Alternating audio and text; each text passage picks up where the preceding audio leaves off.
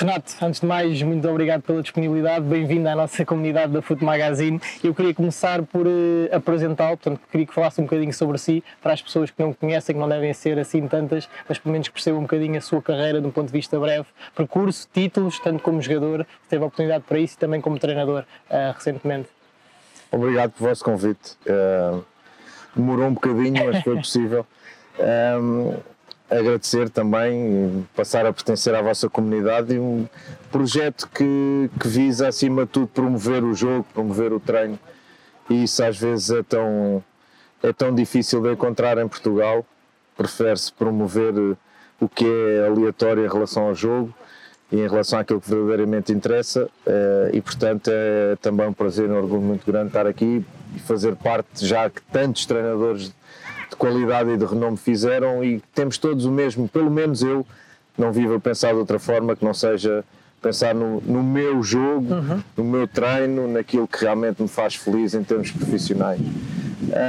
Um, começou com mal andava, com uma bola debaixo do braço, digo sempre isto. Uh, se hoje aqui estou a fazer o que faço, é, é aquela sinergia que houve pela primeira vez que me deram uma bola e que eu entrei em contato com uma bola, mal, mal caminhava. E a partir daí foi, foi dormir, foi comer, foi fazer praticamente tudo com uma bola.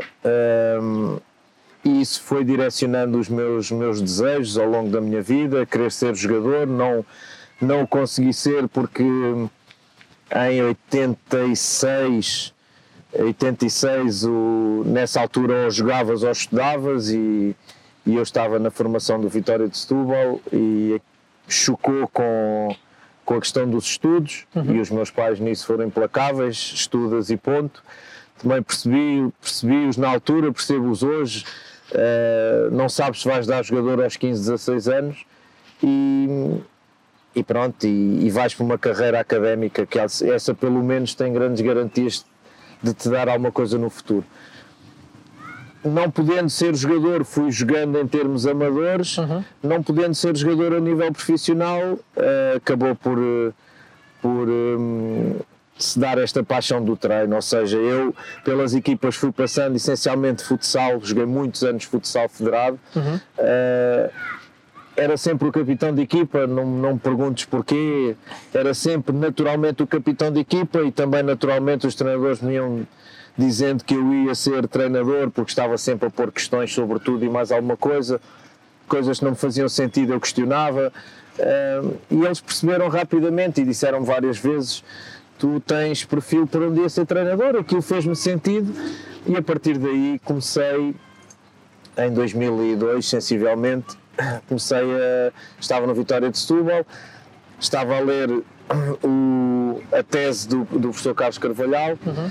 uh, o, o, recuperar, recuperar jogando e, e treinando, recuper, treinando recuperas eh, jogando o teu jogo, uma coisa deste género, já não me, foi há muito tempo, não me recordo muito bem, mas nesse momento, coincidentemente, Carlos Carvalhal aparece a treinar o Vitória de Setúbal e houve aí uma, uma coincidência grande e eu uh, pedi para, para o, poder assistir aos treinos. O Carlos foi uma pessoa fantástica nessa altura, sem me conhecer de lado nenhum, acedeu e eu acabei naquilo que ia ser o mês de observação, acabou por ser uma época, porque eu vi os treinos todos uhum. do Vitória de Setúbal nessa altura na segunda divisão e a partir daí comecei a fazer estágios e depois em 2004 surgiu a oportunidade de entrar no Benfica através da prospeção, uhum. uh, mas sempre com o intuito de poder uh, aparecer no treino.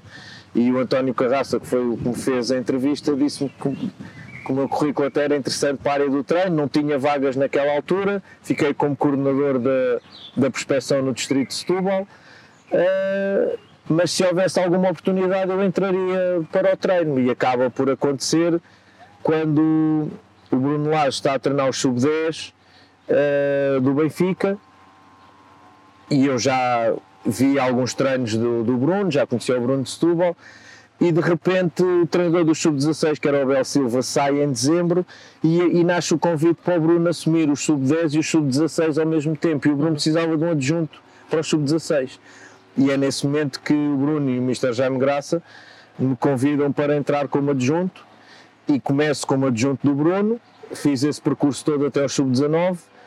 Depois no sub-19 o Bruno sai entre João Alves e eu tive que ficar porque o Mr. João Alves, a pedido do, do, do António Carraça, não conhecia minimamente o que se passava na formação do Benfica e eu com essa geração que vinha desde o sub-16, foi sub-16, sub-17, sub-18 e sub-19, uhum. quatro anos, uh, Ruben Lima, André Carvalhas, Miguel Rosa, Miguel Vitor, uh, durante quatro anos com essa geração e depois ajudei o Mr. João Alves e nesse momento o Mr. Jaime Graça convida-me para assumir os sub-14 do Benfica e, e assim entrei como treinador principal para o Benfica e fiz três épocas de sub-14 com dois títulos distritais, uh, depois faço duas épocas de sub-16 com dois títulos distritais, nessas duas épocas em sub-16. Um, com uma curiosidade, a primeira época de sub-16 o Benfica não era campeão distrital de juvenis há 20 5 anos okay. e nós conseguimos ganhar esse título. Um, e depois aparece o Bruno lá estava no Juvenis A, eu estava no Juvenis B, o Bruno sai para a Arábia e eu assumo o Juvenis A, faço 6 anos de Juvenis A, com 3 títulos nacionais, com dois vice-campeonatos. Um, e depois disso, sub-19, e onde eu me preparava com o regresso do Bruno à equipa B e eu preparava-me para estar ali alguns anos no sub-19. Uh, eh, tive seis meses porque o Bruno da equipa B vai para a equipa A Sim. quando sai Rui Vitória e eu assumo a equipa B e estou aí mais ou menos três, três anos, não são três anos, são dois anos e meio por causa da pandemia, da interrupção. Um, ehm, onde no primeiro ano fizemos um, um, quarto lugar, eh, igualámos a melhor classificação de sempre. Uhum. Uh, e pelo, por todo este trajeto, uh, mais que esses títulos que me perguntavas e pedias para eu falar, estão, estão os jogadores que, que nós, que nós ajudamos com o nosso contributo, com a nossa pequena percentagem que nós ajudamos a formar. Que hoje tenho o meu telemóvel cheio de títulos, porque são as mensagens que eles sempre me mandam, uhum. neste ou naquele momento, ainda agora com o Ruben, com o Cancelo, com o Bernardo, falámos uh, uns dias antes da final da Champions. Uh, eles não se esquecem, quando fui para o Equador, inundaram-me de mensagens. Portanto, esses são os verdadeiros títulos que tu trazes do teu trajeto enquanto treinador de formação. São esses que tens no telemóvel. Ainda hoje o Tiago Gouveia também me manda uma mensagem muito bonita em relação à possibilidade de fazer pré-época com o Benfica, com a equipa A. Pronto, isto é aquilo que nós que nós temos, porque se perguntares quem é que foi campeão nacional de juvenis em 2012, eu lembro-me, porque fomos nós, mas o, o cidadão normal não se lembra e eu acho que não tem que se lembrar, sinceramente. Agora tem é que se lembrar, por exemplo, que o Cancelo é um produto, entre aspas, da formação do Benfica, que o Ruben Neves, entre aspas, é um produto da formação do Futebol Clube do Porto, uh, que o Nuno Mendes é um produto da formação do Sporting. Eu acho que esses é que são os verdadeiros títulos de quem treina a formação tantos anos. E esses é que evidentemente me importam, porque quando eu me sento num sofá a ver Premier League, Liga Italiana, Liga Espanhola e vejo aqueles meninos ali, é impossível aquilo ser-te indiferente. Uh, e quando entro no escritório e vejo a medalha de campeão nacional, olho para ela, lembro-me de algumas coisas, mas mas pronto, fica. Agora, isto de todos os fins de semana e, e, durante a semana ver estes meninos a jogar estas competições, não há nada melhor.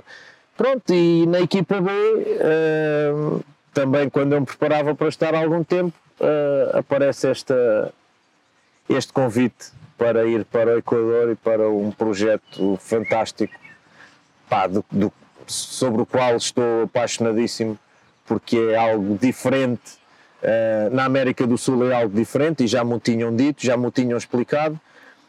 Uh, e um orgulho muito grande em pertencer a este projeto, onde também está uma formação muito vincada, onde há uma academia forte, onde há uma projeção dos jogadores também muito forte e também por isso me foram buscar. Foi algumas das características pelas quais me procuraram.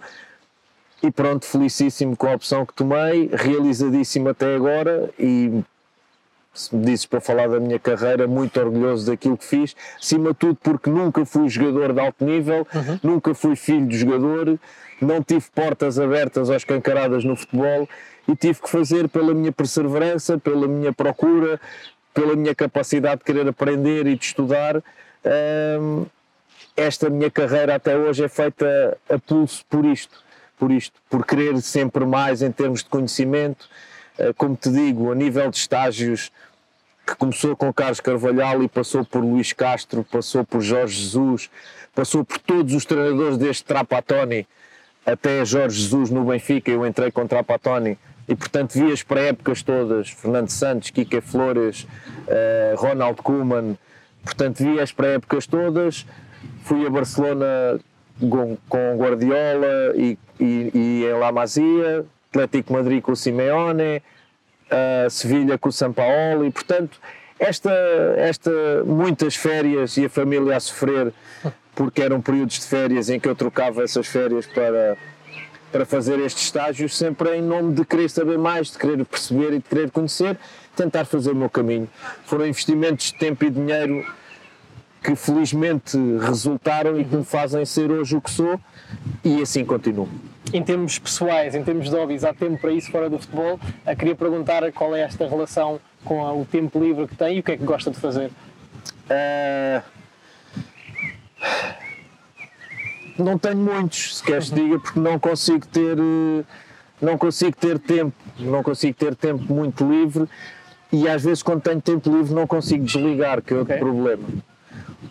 A vida do treinador e quem é treinador e quem vive com treinadores percebe que o desligar é algo utópico. É algo dizeres assim, não, não, eu vou, vou desligar. Tu consegues desligar, mas depois o telefone toca, mas depois lembras de qualquer coisa, o livro que levas uhum. é é do treino, é do jogo, é de alguém que está ligado ao futebol.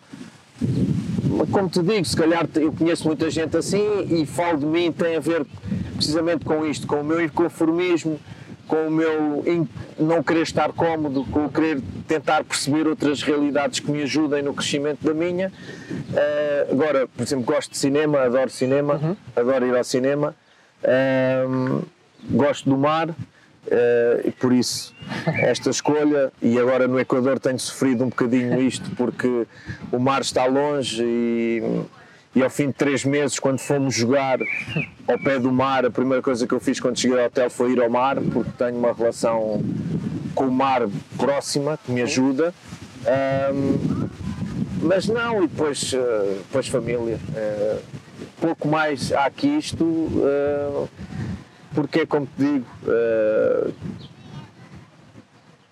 se olhar para, para, para os tempos livres que tenho, também não são muitos. Uhum. E, portanto, aqueles que, é como te digo, aproveitem tentar estar com as pessoas que gostam, em fazer coisas com as pessoas que gostam, estar a maior parte do tempo possível. Vou estar agora estes 10 dias em Portugal e tentar eh, estar com toda a gente, não vou conseguir, porque as férias são mesmo em dezembro. Sim. Mas pronto, mas uh, honestamente também não quero e não gosto de desligar. Muito bem. Em termos de, como líder, neste caso, que áreas de intervenção é que o, é que o Renato, como treinador e como, como principal, gosta de ter ao seu lado e com os quais não abdica? É assim, numa equipa técnica e a este nível já tu precisas de áreas de intervenção e de pessoas que te ajudem uh, para que este tipo de projeto com esta dimensão funcione. Uhum. Uh, Falaste na questão da liderança, isso é muito importante. Eu não sou formado em psicologia, mas acho que é muito importante que um clube tenha um psicólogo, uhum. psicólogo de desporto, porque eh, digo sempre isto: um dos maiores erros que muitos treinadores cometem é esquecerem-se que trabalham com pessoas.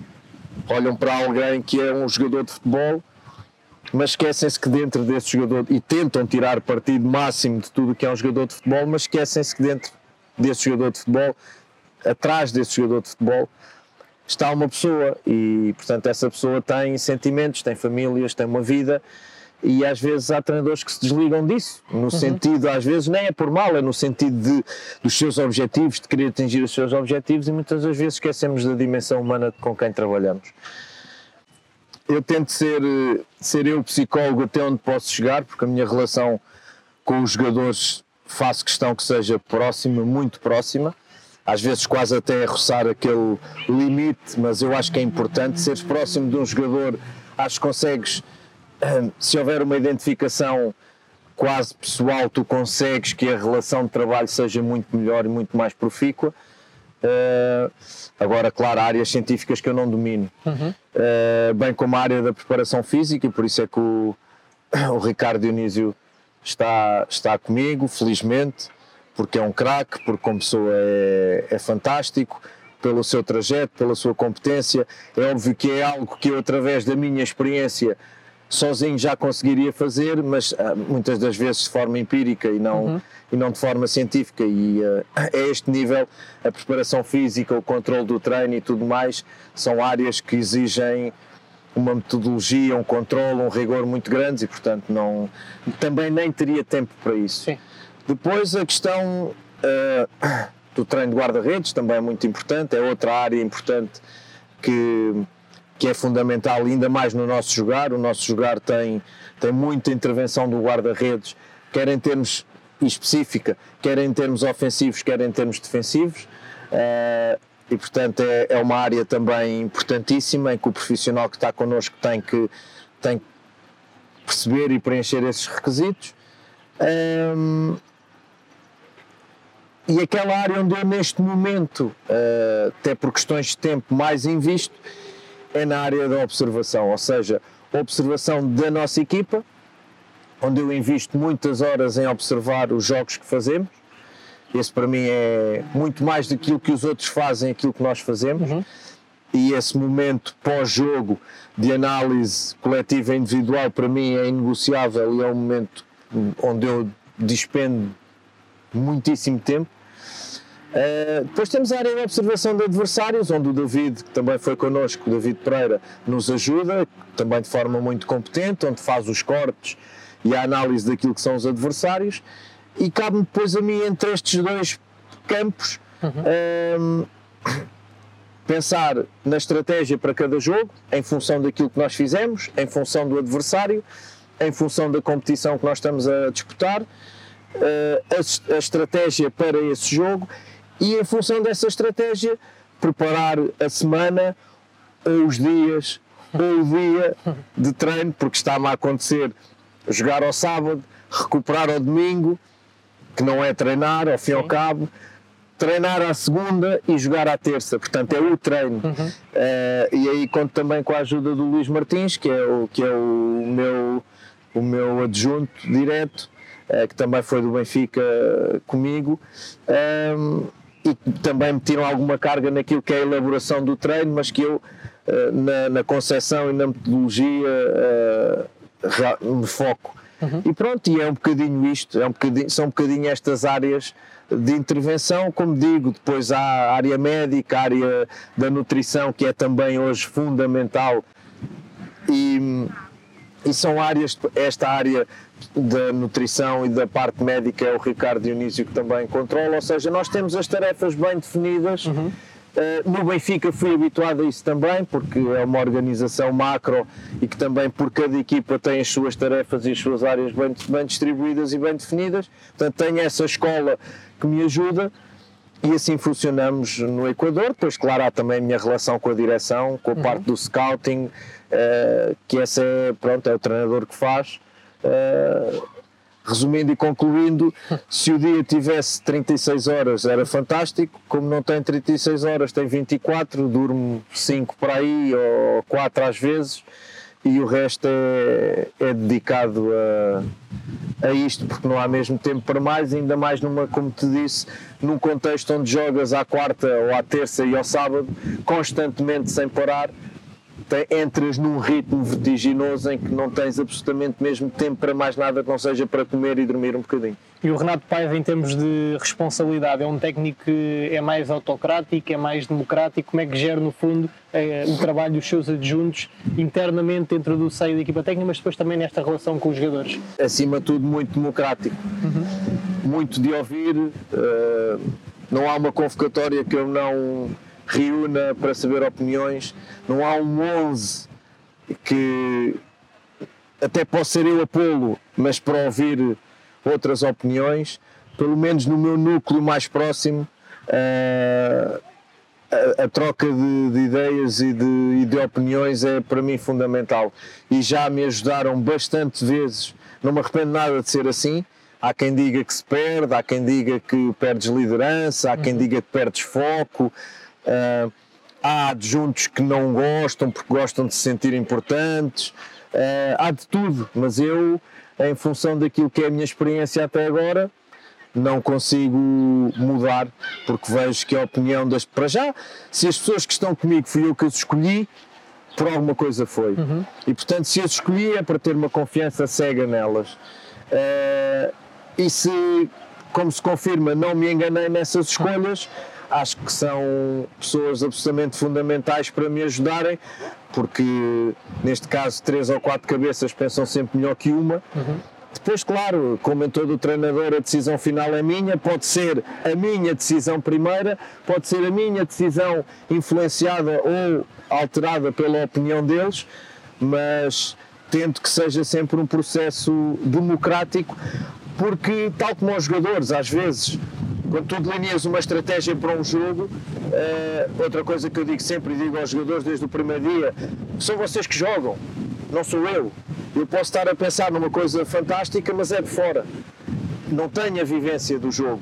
E, portanto, muitas das vezes já aconteceu eu pensar numa estratégia, por exemplo, de como pressionar, chegar ao campo, trabalhar em treino e depois sentir que não funciona, ou perguntar a um outro jogador, o outro jogador dizer, mas se calhar poderia ser assim, mudar e a coisa funcionar. Não uhum. tenho esse tipo de problemas, acima de tudo porque cresci desde, desde, cresci desde sempre a, a ter a certeza que não sei tudo, uhum. que sei muito pouco. E que todos estes aportes, e às vezes de jogadores muito, muito experientes, por exemplo, o Cristian Palheirante tem 39 anos, tem uma carreira atrás dele fantástica. É alguém que vai ser treinador e, portanto, que te ajuda naquilo que são as opiniões. Uhum. E tu, algumas fazem sentido, outras não fazem porque tu tens convicções e vens de uma realidade europeia diferente de uma realidade da América do Sul, uhum. neste caso específico, e, portanto, é, acima de tudo, saber ouvir e gostar de ouvir. Depois a decisão final acaba por ser minha, mas, mas mas eu acho que até os jogadores se sentem envolvidos e, portanto, o compromisso é maior. Uhum. Os profissionais que trabalham comigo envolvidos, o compromisso é maior, a recompensa é maior. Saber que eu fiz parte disto, não só em teoria, mas também na prática, acho que te dá um gozo fantástico. E se eu tenho essa ferramenta e a posso utilizar, é, como te digo, acreditando nas pessoas que estão comigo, não hesito nem um bocadinho em termos de características, falou aí desse, desse envolvimento das pessoas. Eu queria perguntar, quando escolheu, foi só por uma competência envolvida no treino ou também tem aquela parte mais característica pessoal? Queria que falasse um bocadinho sobre isso. Em, em que é que se focou nessa escolha também? É, é fácil. Uhum. Todas as pessoas que estão comigo neste projeto uh, foram pessoas que eu fui conhecendo ao longo do meu trajeto no Benfica foram 17 anos, quase 18, não foi assim tão pouco tempo. Uh, conheci o Ricardo Dionísio, uh, sendo ele treinador e eu também. Depois acabámos por nos encontrar nessa equipa técnica do João Alves, ele como preparador físico e eu como adjunto, portanto uhum. trabalhámos diretamente. O estágio que fiz em Barcelona foi com o Ricardo Dionísio, portanto tivemos ali 10 dias em que fomos de carro daqui para Barcelona com, uma, com um quadro tático e onde nós, durante 24 horas por dia, discutimos futebol e, e discutimos as nossas ideias, fomos elaborando um, um, uma ideia e depois com aquilo que vimos em Barcelona e no Barcelona nos ajudou bastante uh, a aproximar cada vez mais o, o David que estava, teve seis anos com Jorge Jesus na observação, depois com Rui Vitória foi para a China, conhecia pessoalmente e em termos profissionais todas as informações que tinham eram, eram de exceção, e portanto, mas já o conhecia pessoalmente. Sim. O Luís Martins foi meu adjunto no Juvenis Sub-17 e eu depois tive a oportunidade no último ano de equipa B de o ir buscar, porque tentei sempre de o ir buscar para a minha equipa técnica e consegui. O Luís pela competência e o Luís pela pessoa. O Luís é é aquilo que se pode dizer o meu equilíbrio. Ou uhum. seja, quando me salta a tampa, o Luís é aquele que está por trás, e não é que me salte muitas vezes, mas o Luís é aquele que está por trás e que me dá aquela palavra de tranquilidade, de equilíbrio, de atenção, foca-te naquilo que realmente é importante. Um, e o Luís, nesse aspecto, é, é um pêndulo, uhum. até pela, pelo perfil e pela personalidade dele. O Ricardo Pereira trabalhámos três, três anos no Sub-17 eh, no Benfica, depois ele foi fazendo o seu trajeto, felizmente, dentro do clube pela equipa B, depois saiu, mas andámos sempre ligados, sempre ou nos juntávamos para jantar ou para almoçar e sempre com este projeto de trabalharmos juntos. Uhum. E é o Ricardo Pereira que tem, que tem intervenção decisiva em eu estar hoje no, onde estou, porque o Ricardo fazia parte da equipa técnica que estava no Independente Del Valle, que saiu e o clube procurava alguém com umas características semelhantes às minhas e o Ricardo deu o meu nome e acabámos por concretizar no Equador o sonho de trabalharmos juntos. Agora há esta questão em termos familiares do, do Ricardo, que nós obviamente respeitamos porque não há nada mais importante que a família, em que nos separamos, como eu lhe disse, que seja um, um até já, se, uhum. se Deus quiser, porque, porque pronto, porque se fores ver em todas estas pessoas que escolhi, uhum. houve sempre um conhecimento muito pessoal. Certo. Claro que tens que ter as duas, às vezes não consegues, às vezes há um bocadinho melhor de um lado, há um bocadinho melhor do outro.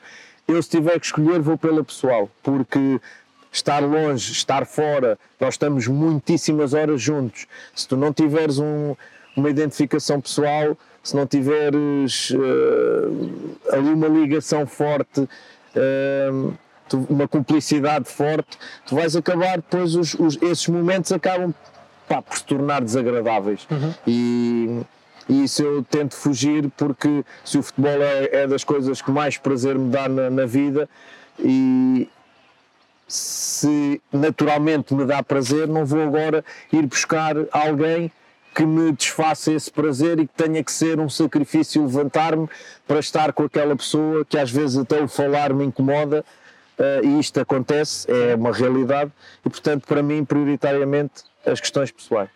Certo. Em termos de quando está num período mais de transição, seja transição de época, seja até em períodos de transferências, eu queria perguntar como é que é feita a gestão deste tempo? É um tempo do Renato com o Renato ou gosta de estar envolvido com a equipa técnica e gosta de os incluir?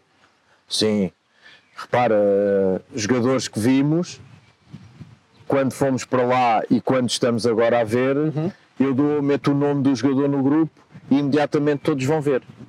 E todos me dão um, um apor de, de, das características do jogador e a sua opinião. Até nisso. Até nisso porque lá está a identificação da forma de jogar, porque eles estão todos comigo no treino, até o, o analista, o David, eu, eu faço questão que esteja no treino comigo porque se ele está no treino, ouve os feedbacks, tem uma ideia daquilo que nós queremos e quando vai fazer as suas análises, isto tem uma influência direta.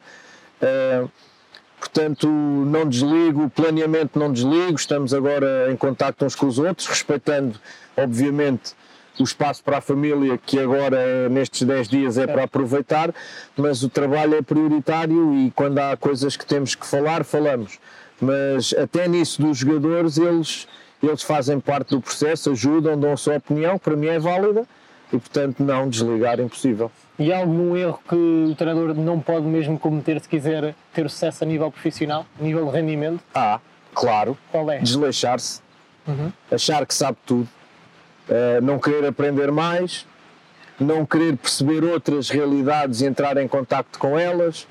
Uh, quando me chegou o Independiente del Valle e a possibilidade de uh, durante um mês eu não fiz outra coisa que não mergulhar de cabeça em tudo o que era Independiente del Valle, do seu passado, da sua, do seu presente, daquilo que podia ser o seu futuro, uh, porque e quando, e, e, quando eu falo em desleixar, e tem um bocadinho uma ligação com isto, uhum. o desleixar cada vez que eu fazia estágios, ou cada vez que eu lia livros, ou cada vez que eu ia a não sei quantos quilómetros falar com este treinador ou com aquele, havia sempre uma premissa que me guiava, que era a oportunidade pode chegar, nada te garante que uma oportunidade não te pode chegar. A oportunidade pode chegar, tu não podes é perdê-la por não estar preparado. Ou pelo menos por não teres a consciência de que eu fiz tudo o que me era humanamente possível para estar preparado para esta oportunidade e responder. Não é a oportunidade chegou assim, porque é que eu não fiz isto? Porque é que eu levei tanto tempo nos verões, em vez de ir para a praia e não ligar nenhuma ao futebol, trocar esses verões por estágios de 15 dias a ver treinadores a trabalhar. Eh, e portanto, essa tem sido sempre uma premissa de vida, que é se a oportunidade chegar, opa, tem que ser por não estares à altura, por incompetência, por falta de qualidade, Sim. por falta de preparação para, não pode ser. Não pode. É, e repara, há aqui uma coisa muito gira que é quando eu treinava aos miúdos e fazia estes estágios com os séniores, muita gente dizia-me assim: Mas porquê é que vais ver séniores se tu treinas miúdos? Qual é a ligação? Não tem nada a ver uma coisa com a outra. Eu, assim, de facto, não tem. Cabe-me a mim não cometer o erro de daquilo que vejo nos séniores aplico nos miúdos. Cabe-me a mim gerir isso e felizmente nunca tive, nunca cometi esse erro. Mas eu dizia, estou-me a preparar de forma paralela para um projeto de carreira que eu desenhei e que se um dia chegar aos séniores, eu posso ter estas vivências acumuladas que me vão ajudar. Nem de propósito, eu estou nos júniores, preparado para, como já disse, para um trajeto grande nos júniores e ao fim de seis meses estou nos séniores, na equipa B do Benfica. A minha resposta imediata e decisiva em chegar e fazer um trabalho de, de competência, de grande competência na equipa B, mas há muita coisa por trás dos resultados numa equipa B. Esse trajeto só foi possível ser feito porque eu tinha essa preparação de vivências de séniores. Como era um balneário, eh, Luís Castro mostrou-me tudo. Luís Castro, em Chaves, deixou-me assistir palestras, deixou-me assistir a conversas individuais com jogadores. Uh, deixou-me estar na linha lateral a ouvir tudo o que era do treino, só me faltou deixar equipar e lá para dentro. Foi só o que me faltou. Portanto, todas estas vivências eu acumulei e ajudaram-me bastante. E portanto é isto que eu digo: o desleixo, o achar que sabes tudo, o achar que estás preparado, é o maior erro que um treinador. Eu não sei se é um treinador, eu acho que é um profissional em qualquer área. Mas como o treino é uma área tão aberta, tão difícil, como o jogo é algo que tu não controlas, é algo que tem variáveis e invariáveis que tu não dominas, como é um jogo de oposição, tu quanto mais souberes melhor, quanto mais argumentos tiveres melhor. E portanto, para mim, claramente isso. Desleixo, achar que se sabe tudo, eh, achar que se está preparado, esses para mim são os maiores erros que um treinador de futebol pode cometer, fechar-se no seu conhecimento e achar que é eh, o ex-libris da, da coisa, quando evidentemente isto está tanta coisa por descobrir e por conhecer. E nessa, durante essa carreira eu queria perguntar, lembra-se ou consegue identificar aquele momento-chave ou aquela decisão-chave que fez com que hoje seja profissional? E queria perceber o que é que mudou ao tornar-se profissional, porque como é óbvio tem aqui a parte financeira, a parte temporal, a parte da pressão eventualmente até associada. Eu queria perguntar se lembra e o que é que mudou? Olha, eh, foi um ato, não vou chamar deslocado, mas foi um ato de loucura. Deixar um emprego que tinha fixo para ir atrás de uma, de uma paixão que eu sentia que era possível, que era um- um- algo que se estava a desenvolver dentro de mim, que estava a tomar conta de mim e que eu não conseguia controlar, que era o futebol, o futebol, o futebol e pensar no futebol.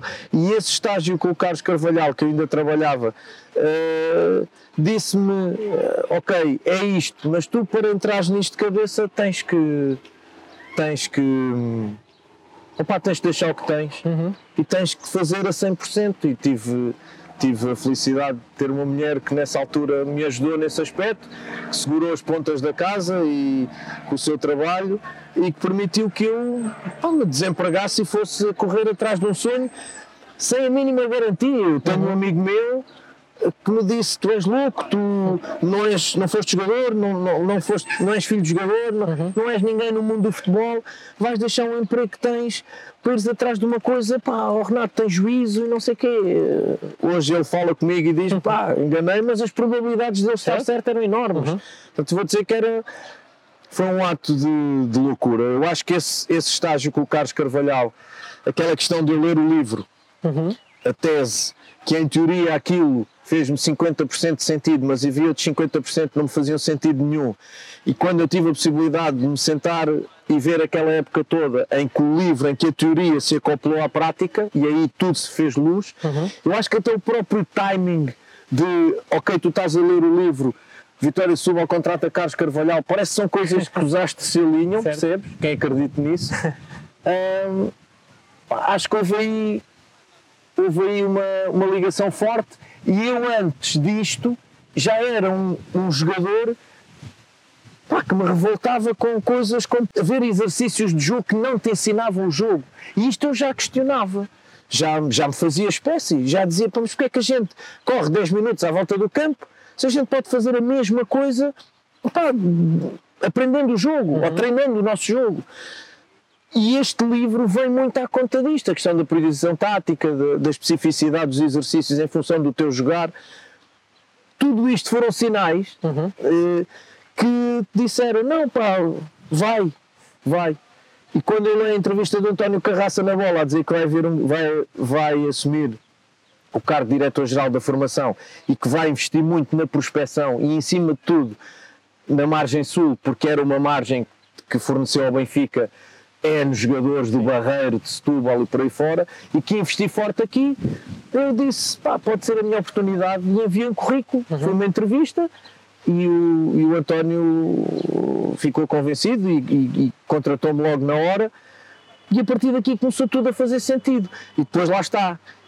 Como eu sentia que não tinha passado de futebol nem de jogador, eu percebi que tinha que fazer cinco vezes mais que outras pessoas. Uhum. E daí os tais estágios, e daí os tais, os tais livros, e daí não querer parar, porque eu tinha que ir atrás. Sim. E tinha uma desvantagem muito grande, e tinha que recuperar essa desvantagem de alguma maneira.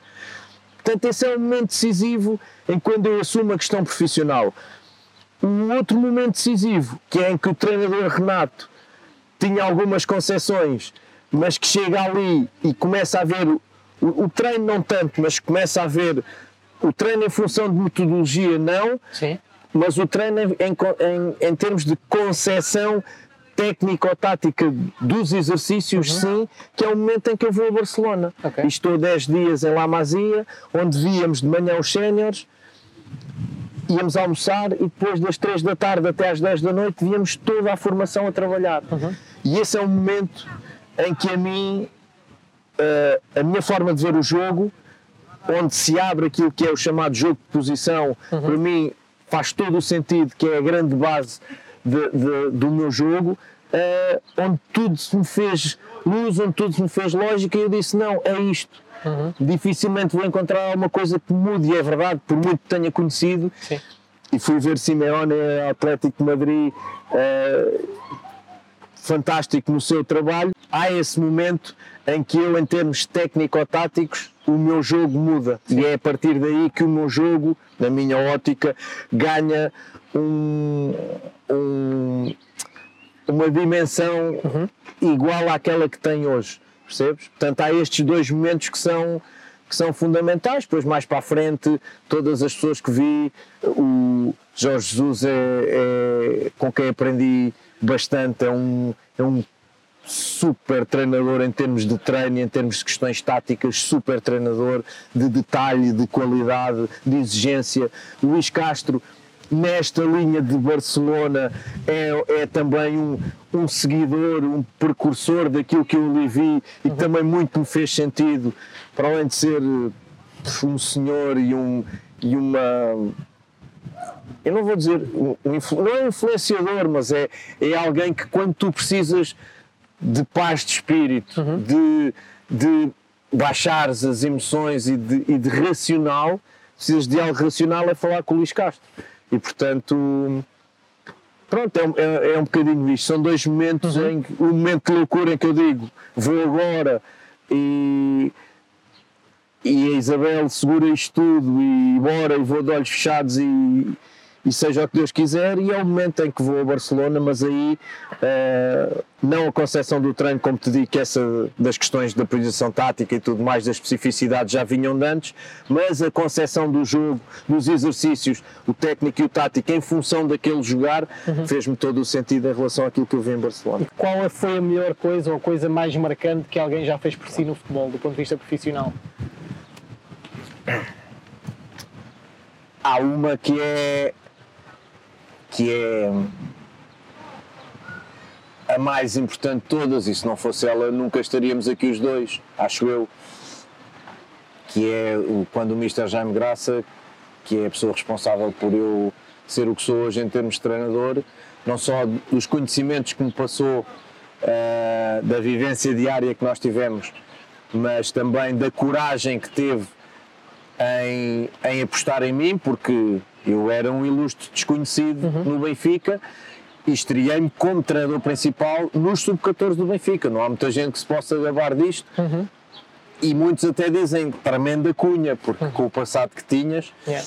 Mas eu também admito, admito essa teoria, mas também posso contrapor que as cunhas, quando não há competência, tu podes ter oportunidade. Entrar até pode ser fácil. Uhum. Continuar é que é mais difícil.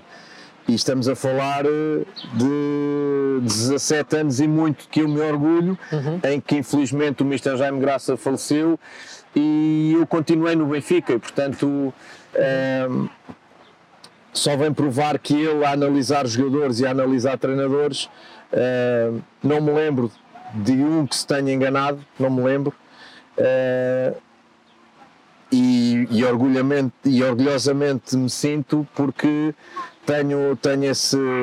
Às vezes falo com o filho do Mr. Jaime, com a filha e até com a esposa, tenho esse, esse peso nos ombros que é não defraudar, não dizer o Mr. Jaime, fui eu que fiz com que o Mr. Jaime se tivesse enganado.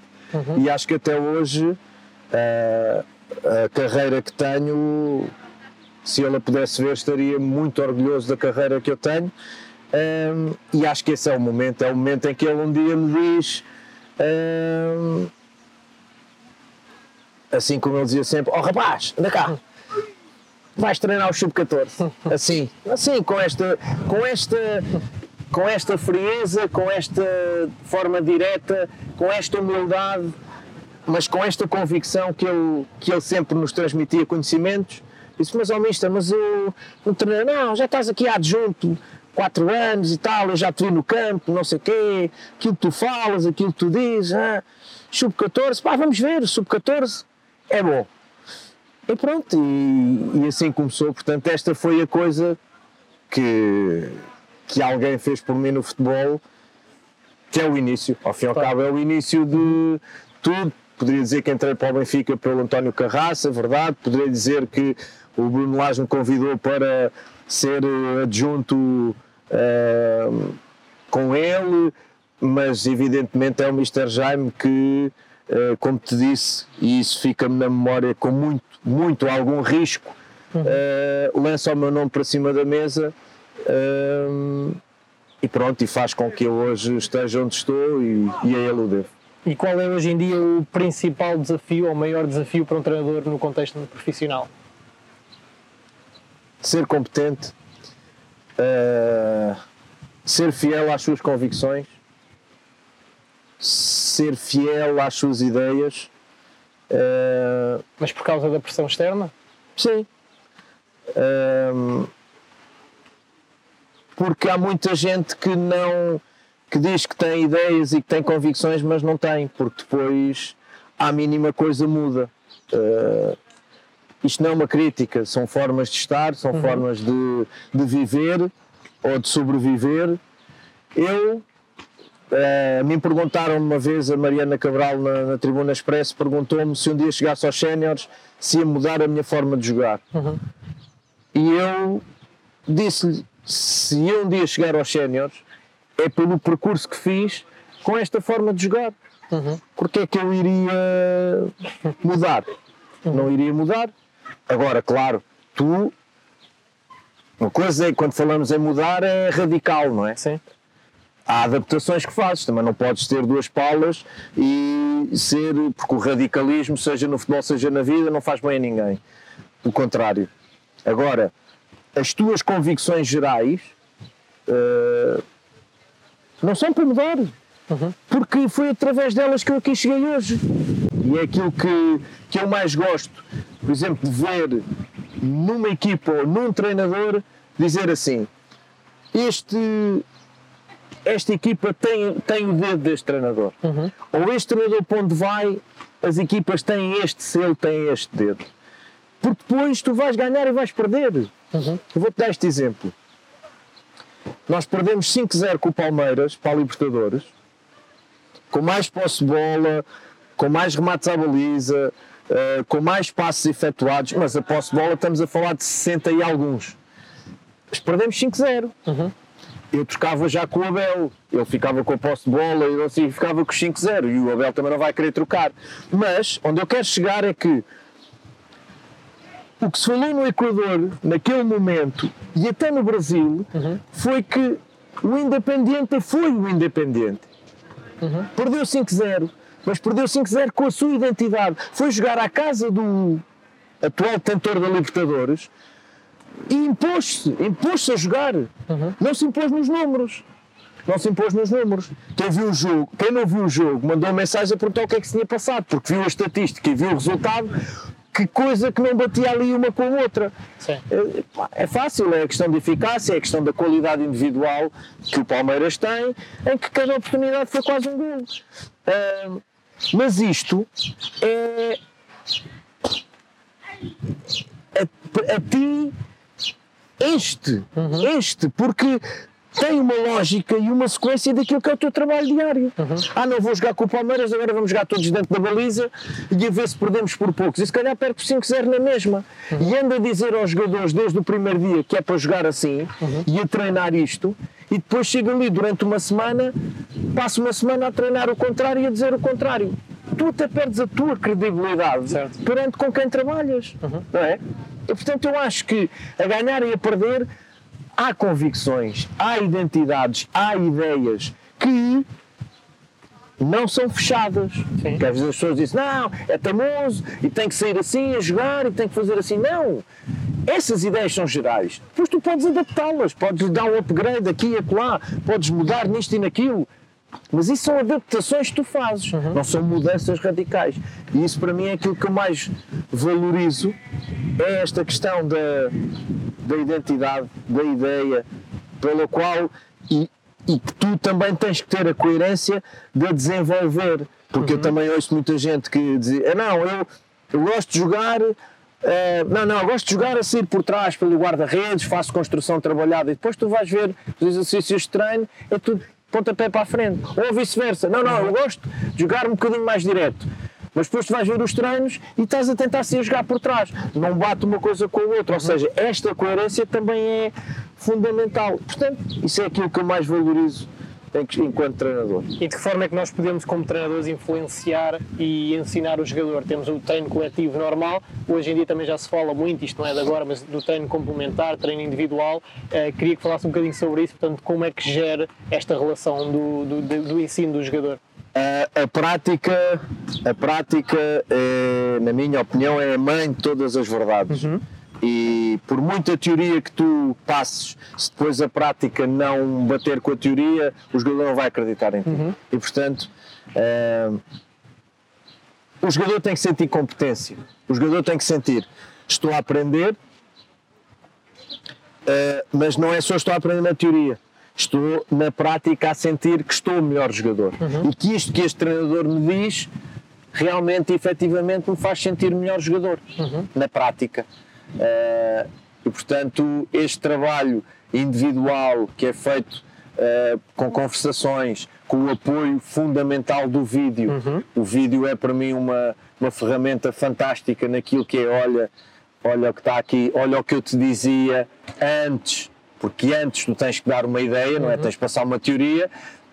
Olha o que eu te dizia antes, está aqui provado. Uh, se fizeres isto, vais melhorar. E ele depois faz e melhora. E portanto, quando o jogador sente competência, Ou melhor, quando sente evolução, sente competência. Uhum. E se sente competência, sente que o treinador está ali para ajudar.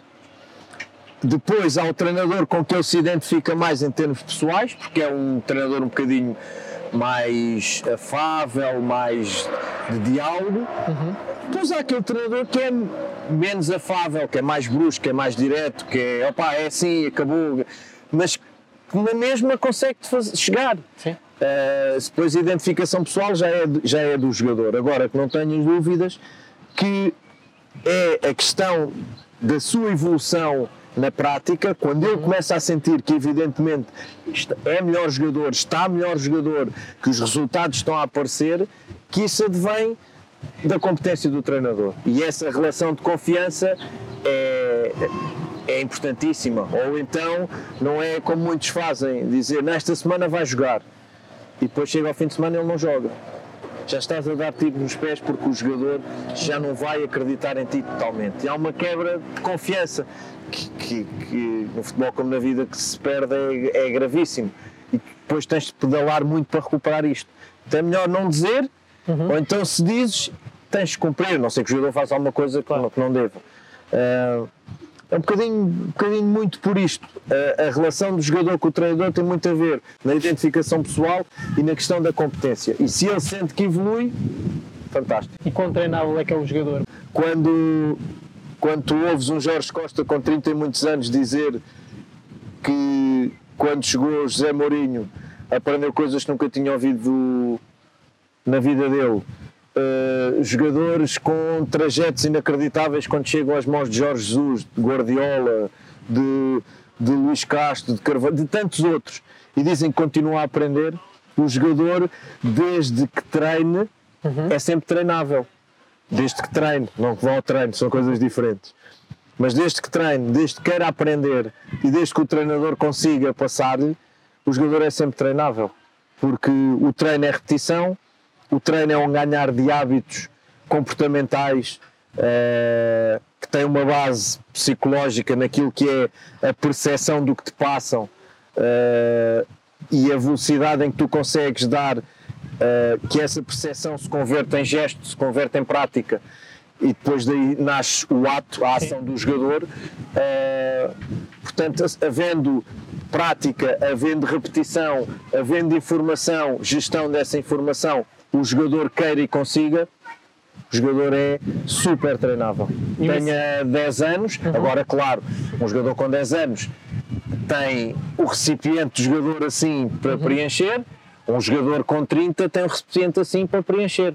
Isto parece-me óbvio, porque entretanto, ao longo desses 20 anos, tu foste desses 10 até aos 30, nesses 20 anos tu foste Enchendo. enchendo, não é?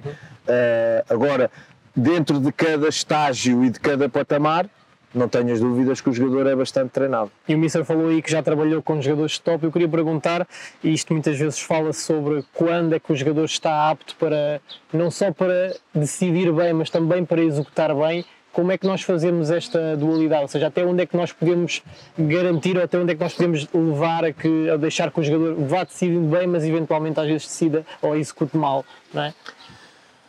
Essa é, é a dicotomia erro, ação, ação errada, ação de sucesso. Ah, ninguém aprende sem errar, ninguém vive sem errar. Ah, agora, há os que erram e não aprendem com isso, e há os que erram e percebem porque é que errei e, não voltam a repetir. E quando não voltam a repetir e quando esse erro se transforma em conhecimento, top. Aí deste mais um passo na, na tua, na tua carreira. Eh, trabalhando com miúdos de 9 anos, como trabalhei até eh, séniores, ehm, primeiro sempre direcionei muito o treino para a tomada de decisão. Ok. Todos os meus exercícios, eh, jogando com espaço, com tempo, com número de jogadores, eh, foi sempre muito direcionado para a tomada de decisão da parte deles. Eh, depois, quanto mais pequenos, mais margem para errar existe, mais margem para eles conhecerem a bola, tocarem na bola e serem eles próprios, e isso também se perdeu muito. agora está-se a recuperar outra vez, mas perdeu-se. Pois claro, tem a ver com, com, com as diferentes idades e os diferentes estágios de evolução que tu, que tu atravessas, mas, mas tu começas a perceber, por exemplo, vou dar este exemplo, um jogador sub-16, uh, no Benfica passava muito isto, um jogador de sub-16, que tu, tu treinas uma equipa de sub-16 e tu já começas a ver nos treinos e nos jogos que aquilo já é pouco para ele, ou seja, que ele faz quase sempre tudo bem, que ele faz quase sempre tudo melhor que os outros, uh, melhor em termos de qualidade, melhor em termos de quantidade, melhor em termos físicos. Uh, isto no treino, vais para o jogo, ele é claramente melhor que os outros todos, já está a entrar num campo de facilidade, estagnação, estagnação que só o vai prejudicar. Esse é aquele momento em que o teu, teu know-how, o teu olhômetro uhum. uh, e das pessoas que trabalham contigo dizem: não, este tem um potencial muito grande, mas temos que o meter já no nível acima. Uhum. Para que ele desenvolva, desenvolva, as suas capacidades, mas num contexto de dificuldade. Uhum. Se continuar a dar resposta, excelente. E é um bocadinho isto que tu fazes também, por exemplo, no passar de conteúdos. Tu, tu queres passar um conteúdo à tua equipa e se tu sentes que a tua equipa já domina esse conteúdo, imagina, planeaste duas semanas para trabalhar isto. Dar um uhum. exemplo e tu ao fim de uma semana sentes que já flui, não tens que fazer as duas semanas só porque sim. Certo. Ou o inverso. Planeaste duas semanas e ao fim de duas semanas aquilo não sai, uh, tens que continuar, porque senão não vale a pena teres feito o que fizeste para trás e vais perder o que fizeste para trás. E é um bocadinho igual com os jogadores. Uhum. Uh, vais sentindo que, não, este já, já, agora, por exemplo, no Independiente, questões táticas para os defesas, onde é quase zero, onde uma linha defensiva, o trabalho de uma linha defensiva é, era inexistente, onde a questão tão simples como os apoios de um lateral uhum. uh, eram inexistentes, nós uh, estamos nisto uhum. e agora já sentimos, já não preciso estar aqui a trabalhar a questão dos apoios porque ele já percebeu. É, é, é o jogador que te vai dar essa resposta certo. no seu rendimento em treino e em jogo. E do ponto de vista da organização de conteúdos, falou sobre isso, durante a pré-época já experimentou muita coisa, com certeza. Eu queria perguntar hoje em dia como é que a prepara, portanto, tem algum, gosta de começar por algum momento de jogo, faz aqui algum tipo de mistura, como é que é esta organização? Sim. Uh, normalmente aquilo que faço é naquilo que é um mês, 4, 5 semanas, uhum. uh, tenho, começo sempre pela parte ofensiva, sempre. Uhum. Uh, faço construção uh, e a fase de criação e a parte da finalização, sempre. Um, depois começo a colocar o momento da transição defensiva okay.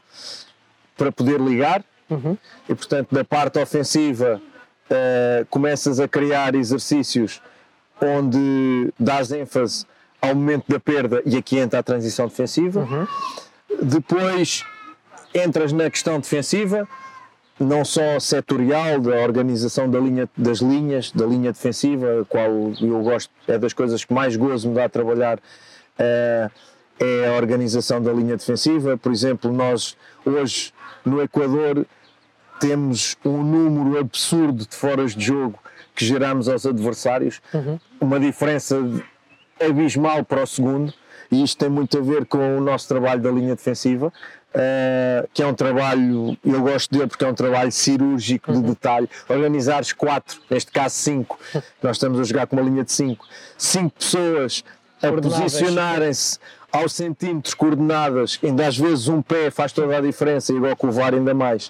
Uh, é um trabalho que a mim, que eu acho, é, para mim é o mais bonito. Uhum. Uh, mas depois também a linha média, depois o trabalho em bloco, o trabalho da pressão, uhum. uh, como é que queres pressionar, uh, os timings e depois acoplas aqui a transição ofensiva, uhum. que é o outro momento que está ligado. Eu em, alguns, em algumas, algumas palestras que dei apresentava os meus quadros de planeamento e explicava os conteúdos como os organizava. Uh, e e havia sempre uma pergunta que era: Mas, homem, oh, isto tem quatro treinos de organização ofensiva, então, mas não faz jogo. Isso é sempre a atacar. Tu isto defende? Assim, não, claro. Mas, como dizia o saudoso Mr. Jaime Graça, toca um instrumento de cada vez uhum. para seres bom nesse instrumento, porque se vais tocar muitos ao, ao mesmo tempo, não chegas a ser bom em nenhum. Uhum. E quando tu queres pôr muitos objetivos numa unidade de treino, uhum. não vais tocar em nenhum.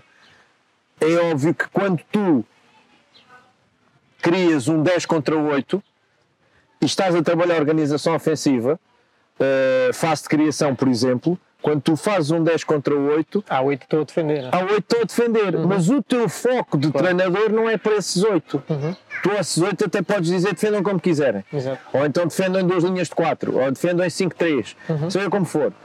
O meu foco está naquilo que eu trabalhei, que eu comecei a trabalhar, que é, às vezes, sem oposição de início, para passar uma ideia, e agora vou-lhe pôr oposição. Uhum. É evidente que que para haver jogo basta haver oposição para nós termos os quatro momentos do jogo. Vais ter transição defensiva, vais ter transição ofensiva, vais ter isso tudo, uhum. claro. A questão é o foco do conteúdo sobre o qual tu estás a trabalhar. Esse é uhum. é que é importante. E, portanto, divido mais ou menos a minha pré-época assim e já na parte final faço depois já um refresh, uhum. onde aí sim já em formas jogadas muito, muito macro sim. e complexas, onde aí sim se eu já passei tudo o que é conteúdo em relação aos quatro momentos do jogo, aí já tento que as coisas estejam trabalhadas e aí lá está. Aqui aparece o trabalho dos adjuntos, que é um fica com a parte da transição defensiva, o outro fica com a linha defensiva, uhum. o outro fica com a fase de criação e tu vais andando ali, cada um reúnes-te no fim, como é que andou, como é que não andou, detalhes, o que é que correu bem, o que é que correu mal, onde é que podemos corrigir ou então até andar dentro do treino e dar feedbacks individuais para que o treino não pare, uhum. dar feedbacks individuais e dizer, olha, atenção, a tua linha defensiva estás, estás a, a, retirar profundidade indevidamente antes do tempo, por exemplo, uhum. coisas deste género. Uh, portanto, o planeamento normalmente faço assim, só que lá está, nunca é fechado e depois lá está.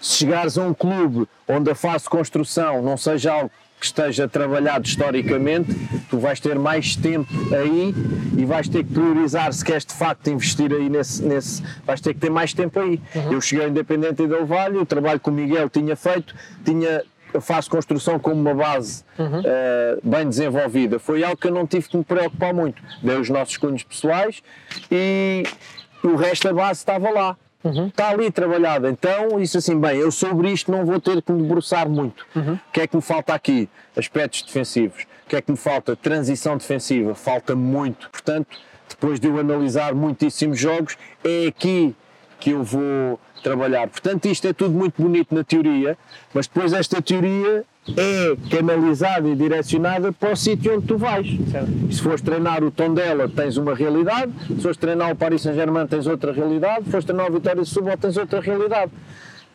Lá está não te desleixares, uhum. perceberes o que está para o passado, para ires com ferramentas suficientes para entrar já com conhecimento e trabalhar de forma uh, incisiva aquilo que é verdadeiramente necessário.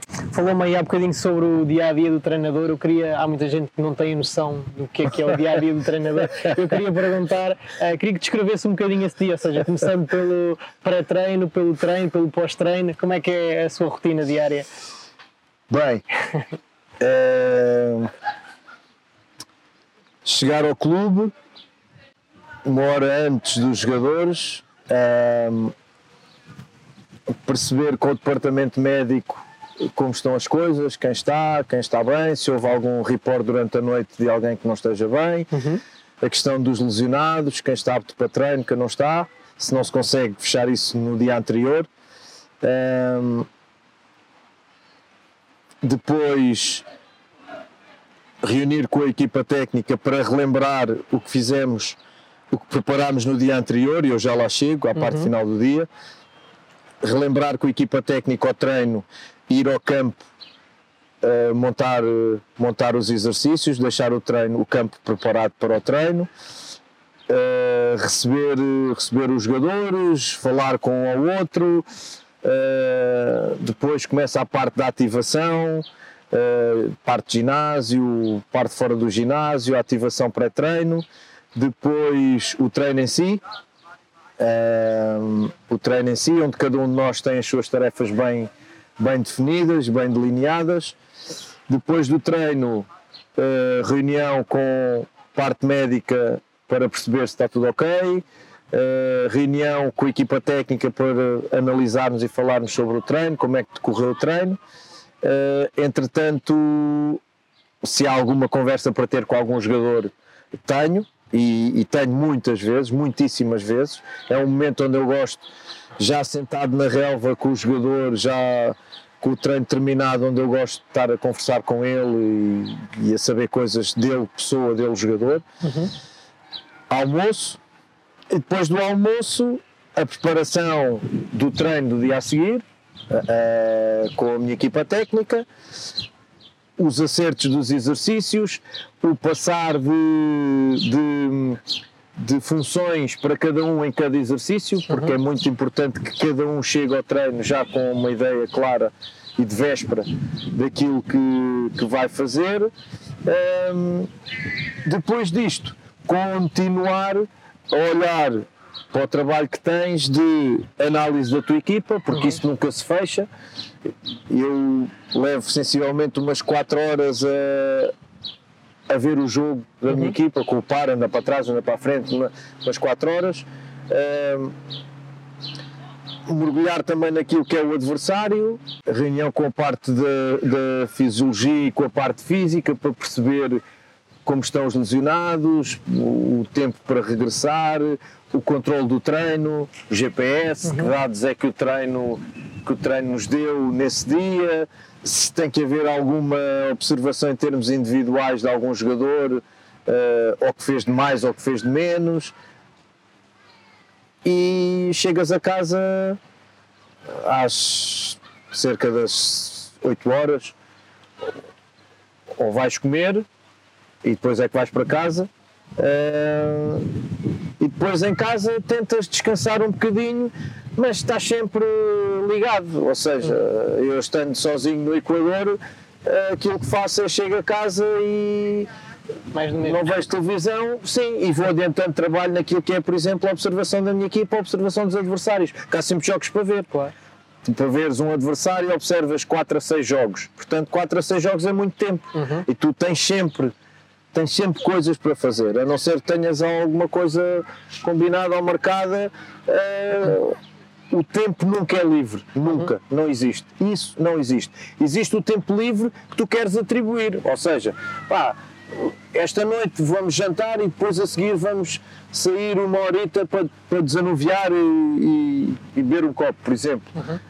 Esse é o tempo livre que tu defines para ser Exato. livre, não é? Também é importante planear esse tempo. Exatamente. Agora, se tu vais jantar e depois de jantar vais para casa, chegas a casa, cada um vive em sua casa, estamos sozinhos, o que é que vais fazer? Trabalhar. Uhum. Trabalhar. Em termos de volatilidade do mercado, já falámos sobre isto, pelo menos para os treinadores. Eu queria perguntar um, como é que nós podemos habituar-nos a isso ou que estratégias é que nós podemos ter para também controlar de alguma forma e ir sentindo essa, essa volatilidade? Vou voltar à mesma conversa de muitos e muitos anos e da qual não consigo sair. Treinador de formação, treinador de rendimento. Uhum. Coisas diferentes. Treinador de formação, se não ganha, não tem necessariamente que ser despedido ou dispensado. Sim. Ponto. Porque só vai ganhar um. Se és treinador de formação, a palavra diz que é para formar. Uhum não és treinador de ganhar ou de ganhação, és treinador de formação. Uhum. E portanto, estás ali para formar. Eu, enquanto diretor, vou analisar um treinador de formação, como é que este jogador começou em julho, como é que acabou em maio, uhum. como é que a equipa jogava em junho, como é que jogava em maio.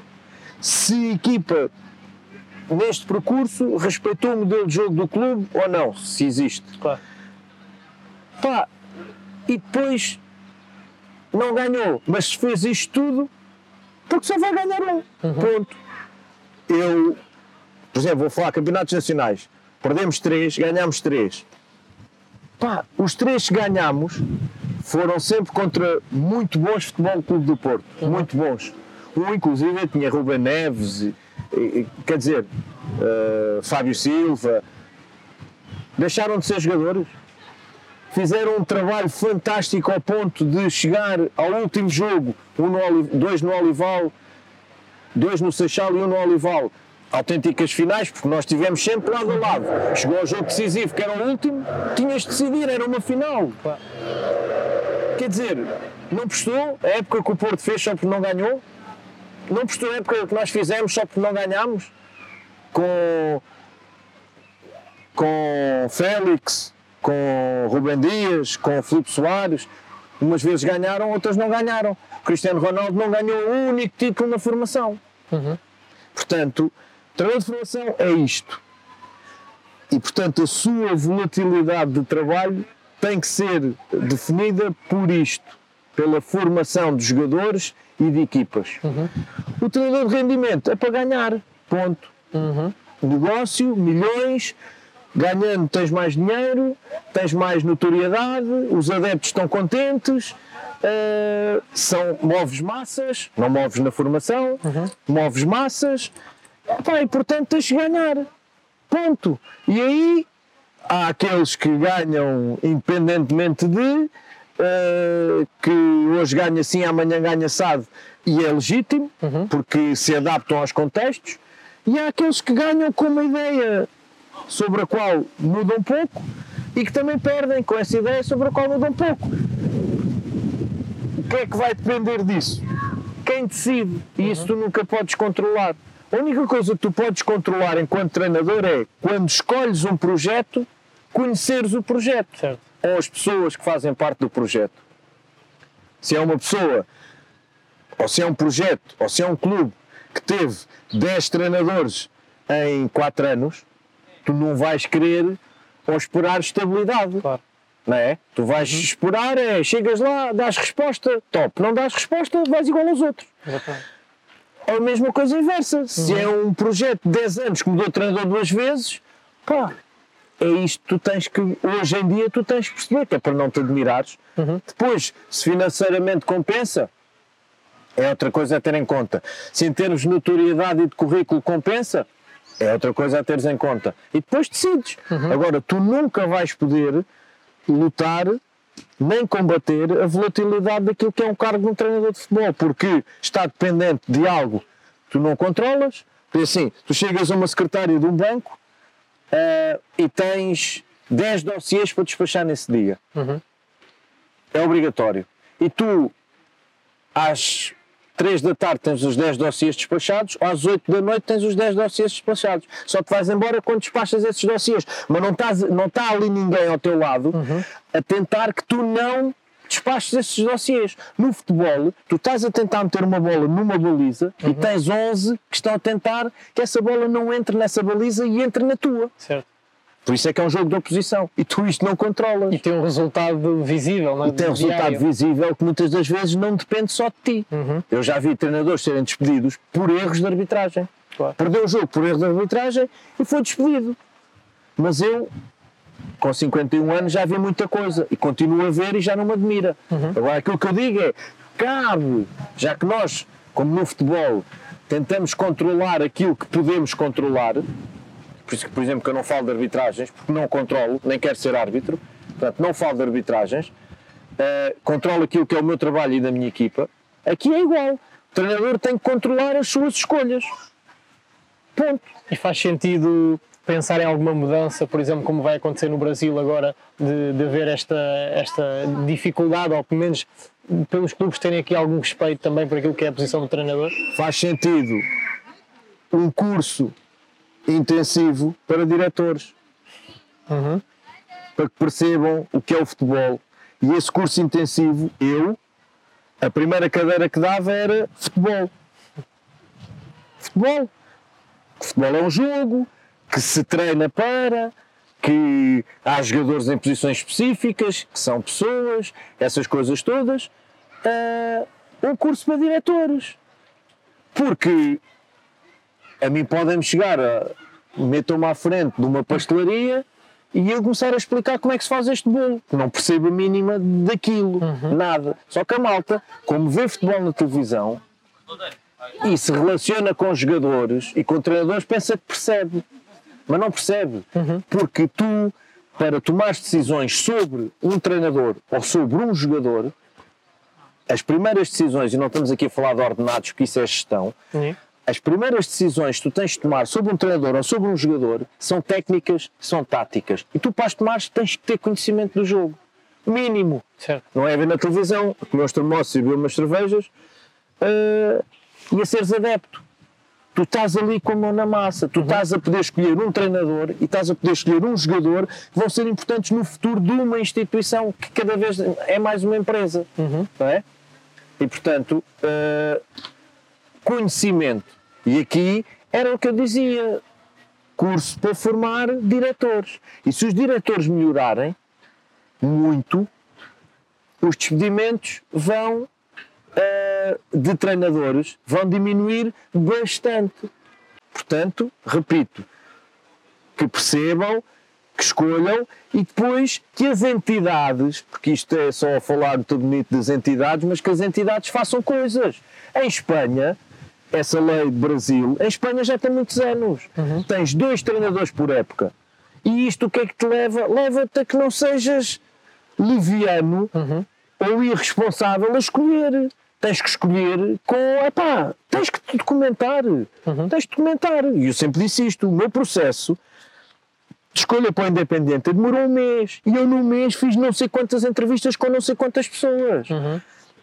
Psicologia, recursos humanos, diretor desportivo, tive que mandar um modelo de jogo em vídeo, tive que mandar um modelo de treino em vídeo, pediram-me números de jogadores com quem trabalhei para falarem com eles. E no fim tive uma reunião pai de 3 horas, onde estavam os dois presidentes, todos esses diretores, e, e sabes qual era o tema da reunião? Não havia. É, Zoom, Renato, vão-te fazer as perguntas que eles entenderem. E assim foi. Foi a última reunião que eu tive. E o meu empresário disse: Isto parecido só em Inglaterra. E, disse tu, e dizem que tu vais para o terceiro mundo e para o fim do mundo. Foi assim.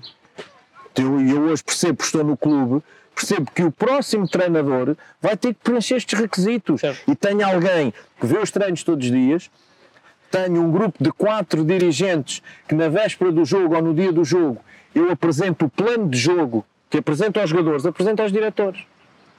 Que é para os diretores se sentarem a ver o jogo. Para além da semana de treino que um, que o diretor desportivo viu, tem uma ideia daquilo que nós preparamos para o jogo. E depois eles podem perfeitamente perceber se o plano de jogo não resultou por culpa dos jogadores, se não resultou por culpa do treinador, se não resultou porque o adversário foi melhor, ou porque é que resultou. Por isso, eu um dia que seja despedido do Independiente ou que me renovem o contrato, eu sei que as pessoas que estão a tomar estas decisões estão a tomar decisões em, em, em posse de conhecimentos fundamentados. E que estratégias é que podem ser usadas pelos treinadores para se posicionarem no mercado? Falou ali da questão de ter o empresário, que também é muito importante, faz parte do jogo, é um agente esportivo. Ah, que outras é que podemos utilizar?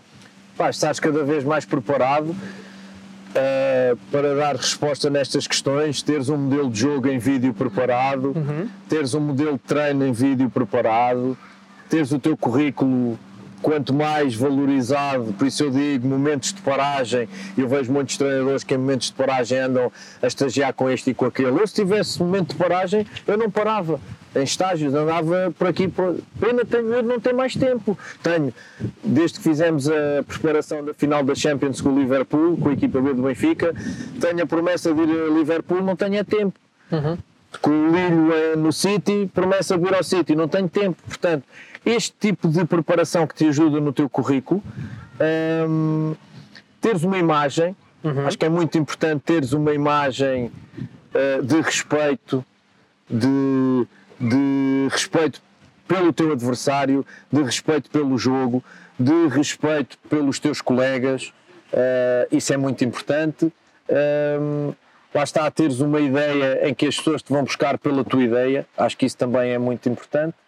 Uh, são coisas que, que tu deves ter, porque a verdade é que isto também está cada vez mais profissional, Certo. cada vez se sente mais, cada vez há mais entrevistas para tu treinares alguém, e bem, e bem, cada vez é mais, és mais esmiuçado. E portanto, isso também denota a preocupação das pessoas, denota evolução. E portanto, tu tens que te preparar de forma periférica para dar resposta a todas estas exigências. E o Mister já esteve no ensino mais académico, já esteve também neste ensino mais informal, que foi, falou aí dessas experiências. Eu queria perguntar o que é que pesa mais na formação do treinador? Alguma coisa que tenha assim uma influência maior? A prática. Ou seja, as duas são muito importantes. Uhum. As duas são muito importantes. Tu, tu não consegues tirar uma carta de condução sem saberes na teoria os, os sinais, mas também não consegues tirar a carta de condução se não te puseres num carro e te puser um carro nas mãos. Uhum. Portanto, a junção das duas é importantíssima. Agora, entre, entre aquilo que eu li, aquilo que eu estudei e aquilo que eu observei no terreno, não só em estágios, em entrevistas, em conversações, mas também na minha parte profissional, com as mãos na massa, como eu costumo dizer, ah, isso não tenhas dúvidas que isso foi uma, um upgrade muito maior do que a parte da teoria. E não é por acaso que a malta que sai das faculdades diz sempre: pá, depois quando a gente chega aos trabalhos aquilo é tudo um bocado diferente e não sei o quê. Claro, porque a teoria dá-te luz, ajuda-te, ajuda-te, Uhum. mas não é a teoria que dá experiência. Nós falamos constantemente na questão da experiência, não é? Ah, o jogador não tem experiência. Não o vou lançar. Então, por essa perspectiva, nunca vai ter experiência porque nunca o vais lançar. Mas a experiência não é da teoria, é da prática. É? A prática é que te dá experiência. E, portanto, para mim, claramente, a experiência, a, a experiência e a, a- perdão, a prática é muito mais importante naquilo que te faz desenvolver enquanto treinador do que propriamente a teoria. E durante a carreira sabemos que é difícil, tem momentos complicados, mas também tem histórias engraçadas e mais caricatas. Queria que, que partilhasse aqui connosco alguma história assim que possa contar, como é óbvio, eh, que teve, que teve durante a sua carreira. Não tenho assim uma história que te possa dizer caricata. Eu tenho momentos engraçados com jogadores, tenho momentos em histórias engraçadas com jogadores, ahm, como por exemplo com, com o Ruben Dias, coisas que mais que caricatas e mais que engraçadas que me marcaram. Uh, por exemplo, com o Ruben e quando eu treinava sub-17 e o Ruben era sub-16 e nós puxámos quatro sub-16, o Ruben, o Renato Sanches, o Yuri Ribeiro e o Guga uh, entraram nessa equipa de sub-17 porque nós víamos qualidade e quer o, quer o Ruben, quer o Renato chegaram e disseram Oh, misto, a gente não veio aqui para treinar, a gente veio aqui para jogar. Logo assim.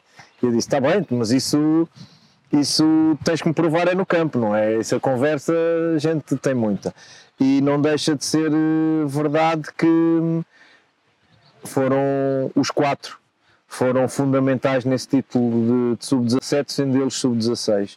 Uns tempos depois eu cruzo-me com o Ruben, já sénior, eh, mas que não jogava, acho que foi o seu primeiro ano de sénior, não jogava, e eu cruzei-me com o Ruben no centro de estágio. E, e lembro-me que era dezembro. E eu disse, Ruben, então como é que é a nossa vida? Dezembro, não jogas, pá, vai abrir o mercado em janeiro, não era melhor seres emprestado, pá, ires, eh, és jovem, não podes estar sem jogar, é é uma idade complicada, verdade que aqui estás a aprender, pá, mas fazia-te bem jogar, fazia-te bem prática. E ele disse, ó oh, mister, eu não vou sair daqui, só porquê? Eu disse, pá, não, porque quando eu agarrar já não largo. Opa, E ele disse-me aquilo e eu fiquei assim, este gajo é maluco. Pô, havia, creio que ainda havia Luizão, havia Jardel, e, assim, pá. mas ele disse-me isto assim, isto, quando eu pegar já não largo. E a verdade é que o Ruben, quando pegou como titular do Benfica, nunca mais saiu da equipa. Pá, isto são histórias que te marcam muito, sabe? É porque, história. porque, porque ao fim e ao cabo vão-te caracterizar e definir mais à frente Uhum. aquilo que é o Ruben. Por exemplo, dei uma entrevista para o Times, creio eu, quando o Ruben assinou pelo City. E eu disse que estavam a contratar o novo Vincent Company, o novo capitão do Manchester City. E eu disse, ah, mas ele está acabado de chegar. Ah, assim, não, também não estou a dizer que vai ser hoje. Só estou a dizer é que o Ruben em breve vai ser o capitão do City durante muito tempo e vai deixar um percurso muito parecido ao do Company. Hoje em dia já me dão razão. E não foi preciso muito tempo. E não foi preciso muito tempo, porque lá está. Tem o, o conhecimento destas coisas. Portanto, pá, este tipo, assim, histórias, histórias engraçadas e curiosas não, não, há, não há assim muitas que façam rir, não há assim muitas, mas tenho este tipo de, de, de histórias com jogadores que, que marcam. E quem é que gostava de ver entrevistado por nós, assim, neste mesmo registro? Alguém gostaria de ouvir? Alguém que já ouviu e que gostava que as pessoas também conhecessem? O Guardiola gostava que vocês entrevistassem. Uhum. Uh, Klopp acho que valia a pena. Ok. Estou a falar de estrangeiros para já. Uhum. Klopp valia a pena porque não só como treinador, para mim a maior surpresa foi a pessoa. Uhum. Não só o que eu constatei ao vivo, mas também o que as pessoas do Liverpool me falaram dele. Portanto, acho que é alguém fora da caixa, normal demais para o futebol. Sim. Normal demais para o futebol. Em Portugal, acho parece-me óbvio, não sei, Luís Castro já entrevistaram, Vítor Pereira já entrevistaram, Jorge Jesus já entrevistaram. Valeria a pena entrevistar Jorge Jesus, na minha opinião. Uh, valeria muito a pena. Carlos Carvalhal? Não. Não? Carlos Carvalhal valeria muitíssimo a pena. Há um ano atrás, há mais de um ano atrás, quando a pandemia arrancou e nós ficámos fechados em casa, onde eu pendurei um quadro tático na parede e passava tardes inteiras, ele em Roma, eu aqui, e em Zoom a discutir se era assim que se jogava, se era assim que se treinava, que é o Nuno Campos, Uhum. que é o adjunto do Paulo Fonseca. Vocês vão ter sumo que nunca mais acaba, não podendo entrevistar o Paulo, mas mesmo entrevistando o Paulo, o Nuno Uhum. está com o Paulo há muito tempo e a estará sempre, e eu percebo o porquê, e também percebo o porquê dos convites que ele já recebeu para ser treinador principal, porque é alguém que fala do treino e do jogo com conhecimento e com uma paixão fantástica. E qual a influência que nós podemos ter enquanto plataforma para que temos esta ideia de contactar e de pôr os treinadores em contacto direto com o contexto profissional? O que é que, o que, é que sente em relação a isto? Olha, sinto, sinto que aquilo que eu fiz durante muitos anos, a, palmilhar quilómetros e a gastar dinheiro, a gastar não, a investir dinheiro em, em contactar com esses treinadores e ver o trabalho deles, pá, na impossibilidade de tu hoje, aqueles que não têm essa possibilidade, porque não há nada como estar ao vivo Certo. e a ver no terreno, mas sabendo que não, não sendo isso possível, a vossa plataforma tem a responsabilidade de ajudar treinadores como eu, como eu, não é como eu, é treinadores que veem as coisas como eu vejo, Uhum. na procura de conhecimento, na procura de partilha de experiência, têm a responsabilidade de os ajudar nesse aspecto e de partilhar tanta e tanta informação de tanta gente, como já disseste, já entrevistaste Luís Castro, Vítor Pereira, gente que tem um nome e um trajeto absolutamente fantástico no futebol. E que tudo aquilo que eles dizem é para beber até a última gota. E portanto, se tu podes fazer à distância de um clique, eh, de forma eh, digital, porque não podes fazer ao vivo, acho que essa é a grande vossa responsabilidade. Mais que a vossa responsabilidade, é o vosso legado, é aquilo que vocês estão a construir, que é tão bonito porque não falas de penaltis, porque não falas de roubos, porque não falas de estar fora de jogo, porque não falas se aquele, é presta, se, se aquele presta porque é deste clube e não presta porque é deste, porque falas do jogo e do treino, que é uma coisa que se fala tão pouco em Portugal, e como se fala tão pouco, por isso é que a ignorância dentro de muitas decisões que se tomam ah, é tão grande, é porque as pessoas não querem perceber ou não conseguem perceber por falta de projetos destes. Portanto, quanto mais projetos destes houver, melhor. Pá, eu acho que vocês têm que se deitar de consciência muitíssimo tranquila, porque estão a fazer muitíssimo bem à comunidade do futebol.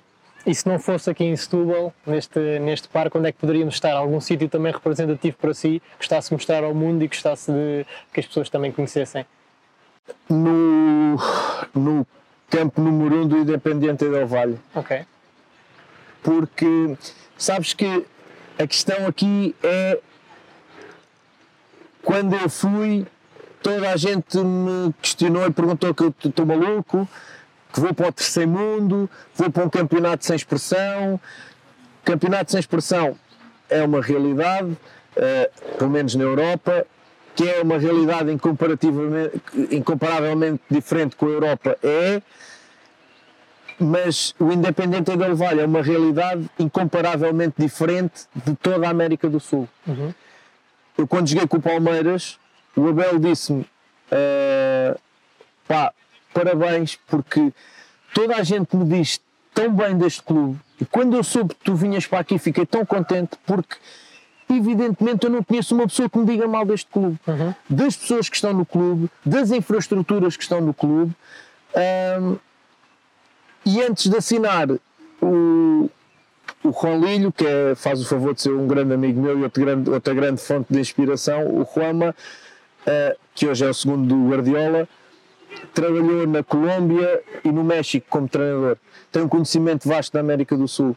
E eu telefonei-lhe e disse a esta hipótese, e ele disse-me assim: vai ontem, porque para além de ser a tua cara em forma de jogar, como jogam, é o clube mais europeu da América do Sul. Portanto, tu não vais estranhar nada. E evidentemente eu não estranhei nada. E por isso é que eu digo: era é, estar ali e mostrar às pessoas isto. É na suposta América do Sul, uhum. isto é no, no suposto terceiro mundo, que eu não concordo nada com isso, porque há uma coisa eu, infelizmente, ainda não pude experimentar isso, mas quero experimentar em breve. Há uma coisa que a Europa tem que aprender também muito com a América do Sul, para o bem e para o mal, que é a paixão com que tu vives o jogo certo. e um estádio cheio.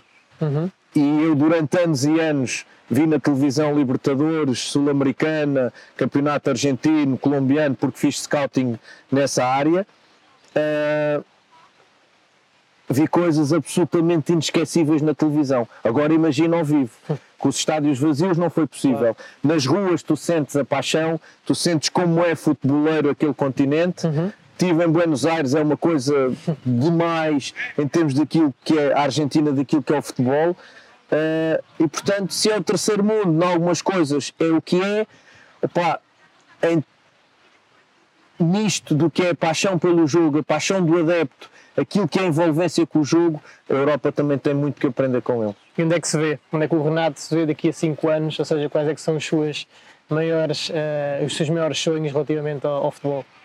O meu maior sonho daqui a 5 anos é estar a treinar porque falámos da volatilidade dos treinadores uhum. e não deixa de ter sentido que eu, pela paixão que tenho pelo meu trabalho, um dos maiores receios é não poder treinar não conseguir treinar, não ter uma realidade de acordar todos os dias e ter uma equipa à minha espera e um grupo de trabalho à minha espera e poder treinar, porque eu até gosto mais do treino do jogo, mas pronto, não é mais, mas é diferente. Uhum. A minha paixão vem do treino, não é tanto do jogo.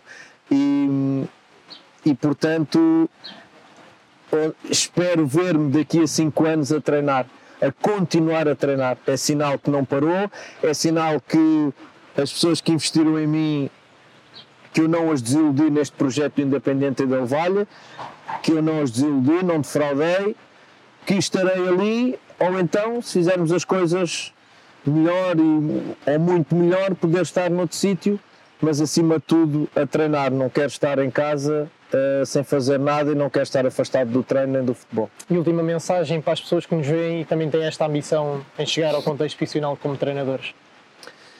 Eu fui já deixando algumas mensagens ah, subliminares nesta, nesta questão. Eu acho que é o, o acreditar, o acreditar eh, em si e o investir em si. Mais que o acreditar, porque o acreditar é um bocadinho como eu digo aos jogadores todos querem ser campeões. Uhum. Se perguntares às equipas todas, todas querem ser campeãs. Agora, o que é que estão dispostas a fazer para ser campeãs? O acreditar, todos acreditamos que um dia eu posso lá chegar, mas o que é que estás disposto a fazer para chegares a esse nível? E eu, de mim, posso falar, porque uhum. eu acho que é um exemplo de, de muita perseverança e de muita procura e, e de muito sacrifício de abdicar de coisas, até de familiares, para, para poder estar onde, onde estou hoje, uh, acima de tudo isto, uh, acreditar e investir, pesquisar, aprender, procurar, uh, que um não, que um não, porque vão ter muitos, uhum. não seja um motivo para desistir. Uh, o que eu fiz para ir estagiar com o Simeone foi através do Fernando Chalana, que era meu adjunto, chegar ao Paulo Futre, para o Paulo Futre chegar ao Simeone. Quer dizer, é. O, o, o estágio com o Jorge Jesus teve cinco nãos. Uhum. Antes de acontecer, teve cinco nãos. Cinco. E eu pensava que já não era possível quando o Rui Costa me ligou a dizer que podes vir. Portanto, que o não não seja, não tenha a força e o poder de te fazer desistir e de te fazer abdicar. Que te dê o contrário, que te gere revolta, que te gere motivação e que te faça ir por mais, se não for pelo caminho A, pelo caminho B, se não for pela pessoa A, pela pessoa B. Portanto, acreditar e investir é o conselho que eu dou. Renato, muito obrigado por esta disponibilidade e esperamos continuar a vê-lo com sucesso obrigado. no futebol. Obrigado. Valeu.